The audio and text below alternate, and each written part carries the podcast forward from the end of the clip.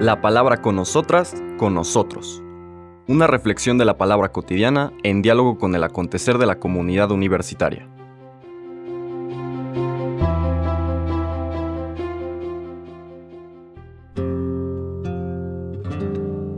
Hola, buenos días. Bienvenidas, bienvenidos a la palabra con nosotras, con nosotros.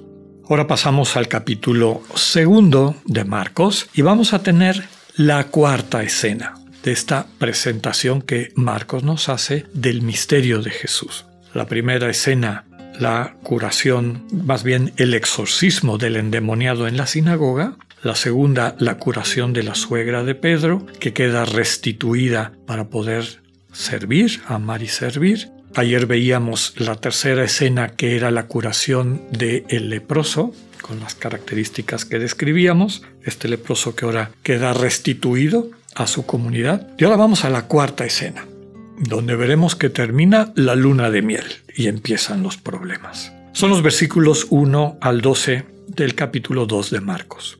Cuando Jesús volvió a Cafarnaúm, corrió la voz de que estaba en casa y muy pronto se aglomeró tanta gente que ya no había sitio frente a la puerta. Mientras él enseñaba su doctrina, le quisieron presentar a un paralítico que iban cargando entre cuatro. Pero como no podían acercarse a Jesús por la cantidad de gente, quitaron parte del techo encima de donde estaba Jesús y por el agujero bajaron al enfermo en una camilla. Viendo Jesús la fe de aquellos hombres, le dijo al paralítico, Hijo, tus pecados te quedan perdonados. Algunos escribas que estaban allí sentados comenzaron a pensar, ¿por qué habla este así? Eso es una blasfemia. ¿Quién puede perdonar los pecados sino solo Dios? Conociendo Jesús lo que estaban pensando, les dijo, ¿por qué piensan así? ¿Qué es más fácil? ¿Decirle al paralítico, tus pecados te son perdonados? ¿O decirle, levántate, recoge tu camilla y vete a tu casa? Pues para que sepan que el Hijo del Hombre tiene poder en la tierra para perdonar los pecados, le dijo al paralítico, yo te lo mando, levántate, recoge tu camilla y vete a tu casa. El hombre se levantó inmediatamente, recogió su camilla y salió de allí a la vista de todos, que se quedaron atónitos y daban gloria a Dios diciendo, nunca habíamos visto cosa igual. Palabra del Señor. Les comentaba que en esta cuarta escena Marcos introduce un elemento que nos va a acompañar después a lo largo de todo el Evangelio. Y ese elemento es el conflicto. El conflicto en particular entre Jesús y las autoridades religiosas de su pueblo. Jesús y las personas que se consideraban a sí mismas como defensoras de, la ortodoxia, defensoras de la manera correcta de entender la ley, de vivir la religión y que pensaban con certeza, desde luego, pero mal entendido el sentido, que Jesús estaba poniendo en cuestión o poniendo en peligro esa, esas certezas, esas, en fin. El contexto, como siempre, vale la pena meternos al texto y saborear cada una de las cosas, ¿no? Después de recorrer toda Galilea, como nos decía Marcos hace un par de lecturas, vuelve a Cafarnaúm, donde empezó. Cuando se enteran que estaba en casa, es decir, que volvió al lugar que era su sede, sabemos que él eligió Cafarnaúm como la sede de su, de su este, apostolado en Galilea, de su vida pública en Galilea, pues viene muchísima gente, ¿no? Se aglomera tanta gente que ya no había sitio frente a la puerta. Él está enseñando su doctrina, es decir, está compartiendo su experiencia de Dios, su manera de entender a Dios, etc. Y a la gente le encanta, lo están oyendo con alegría.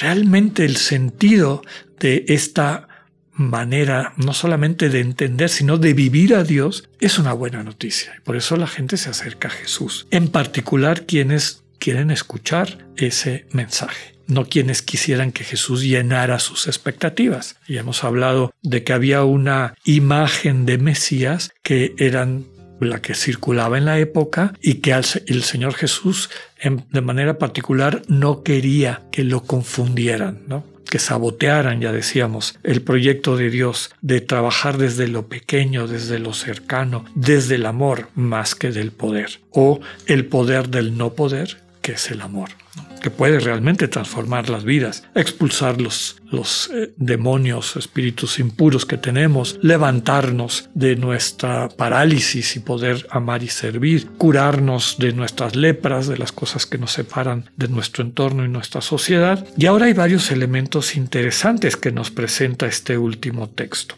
Primero, podríamos, después ya saben ustedes lo que describe esto, como al no poderse acercar por la cantidad de gente que ni siquiera se puede pasar por la puerta, se suben al techo. En esas zonas donde hay poca lluvia, los techos son o de paja o de tejas, pues habrán quitado las tejas, habrán quitado la paja y por ahí bajan en una camilla al enfermo.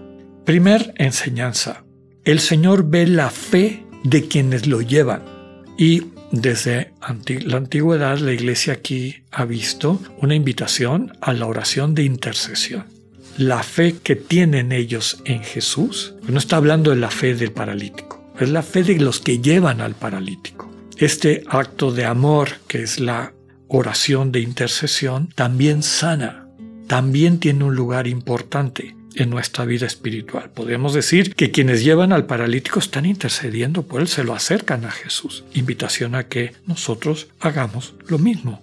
Presentamos al Señor en nuestra oración, acercamos al Señor en nuestra oración a los hermanos y hermanas que sentimos que necesitan de esa presencia de Cristo que sana, que restituye. Aquí se introduce algo que no había pasado antes. El Señor perdona los pecados.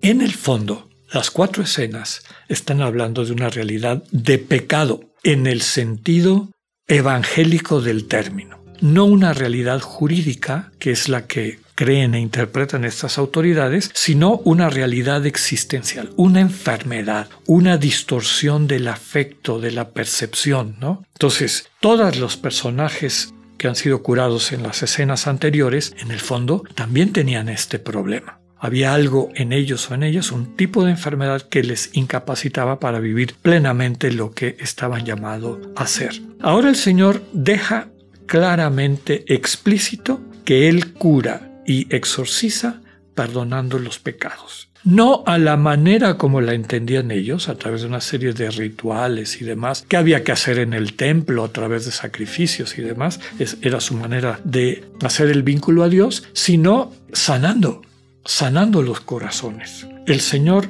sanando nuestro pecado, nuestra enfermedad, el desamor en nuestras vidas, también de manera concomitante sana todas las otras enfermedades y posesiones que tenemos. Su amor lo sana todo, transforma. Desde luego que hay esta imagen muy fuerte del paralítico y el diálogo del Señor ante los que le critican, ¿no? ¿Por qué está hablando así? Esto es una blasfemia, solo Dios puede perdonar los pecados. El Señor dice, yo perdono los pecados y para que vean que yo tengo el poder de perdonar esos pecados, en el fondo de sanarlos, vean cómo se levanta el paralítico. Claro, es, realmente un, un golpe escénico, ¿no? Pero también es un mensaje para hoy en día. ¿Cómo sabemos que el Señor realmente nos está perdonando nuestros pecados? Pues en la medida en que nos sentimos como este paralítico restituidos. Nuestra vida empieza a cambiar, nos volvemos más compasivos, más tolerantes, más cercanos, más solidarios, empezamos a caminar como el Señor quiere que caminemos. Entonces también hay este sentido, podríamos decir, eh, como de ejemplo, de, de paradigma de que el perdón de los pecados que nos trae el Señor Jesús porque tenemos confianza en Él, se traduce en que somos curados de nuestras parálisis. En ese entonces y en este entonces, pues tristemente hay gente que está, que le ha apostado mucho a la visión antigua, a la pseudo religión basada en un intercambio mercantil con Dios, que no están dispuestos a abrirse a esta buena noticia. Dejemos que el Señor perdone nuestros pecados y nos sane de nuestras parálisis.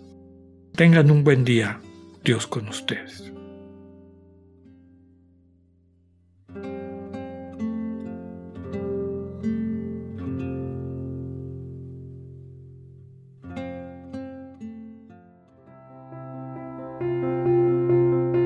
Acabamos de escuchar el mensaje del Padre Alexander Satirka. Escúchalo de lunes a viernes a las 8.45 de la mañana por radiveroleón.com o a través de nuestra app gratuita para iOS y Android. Radivero León, no todo está dicho.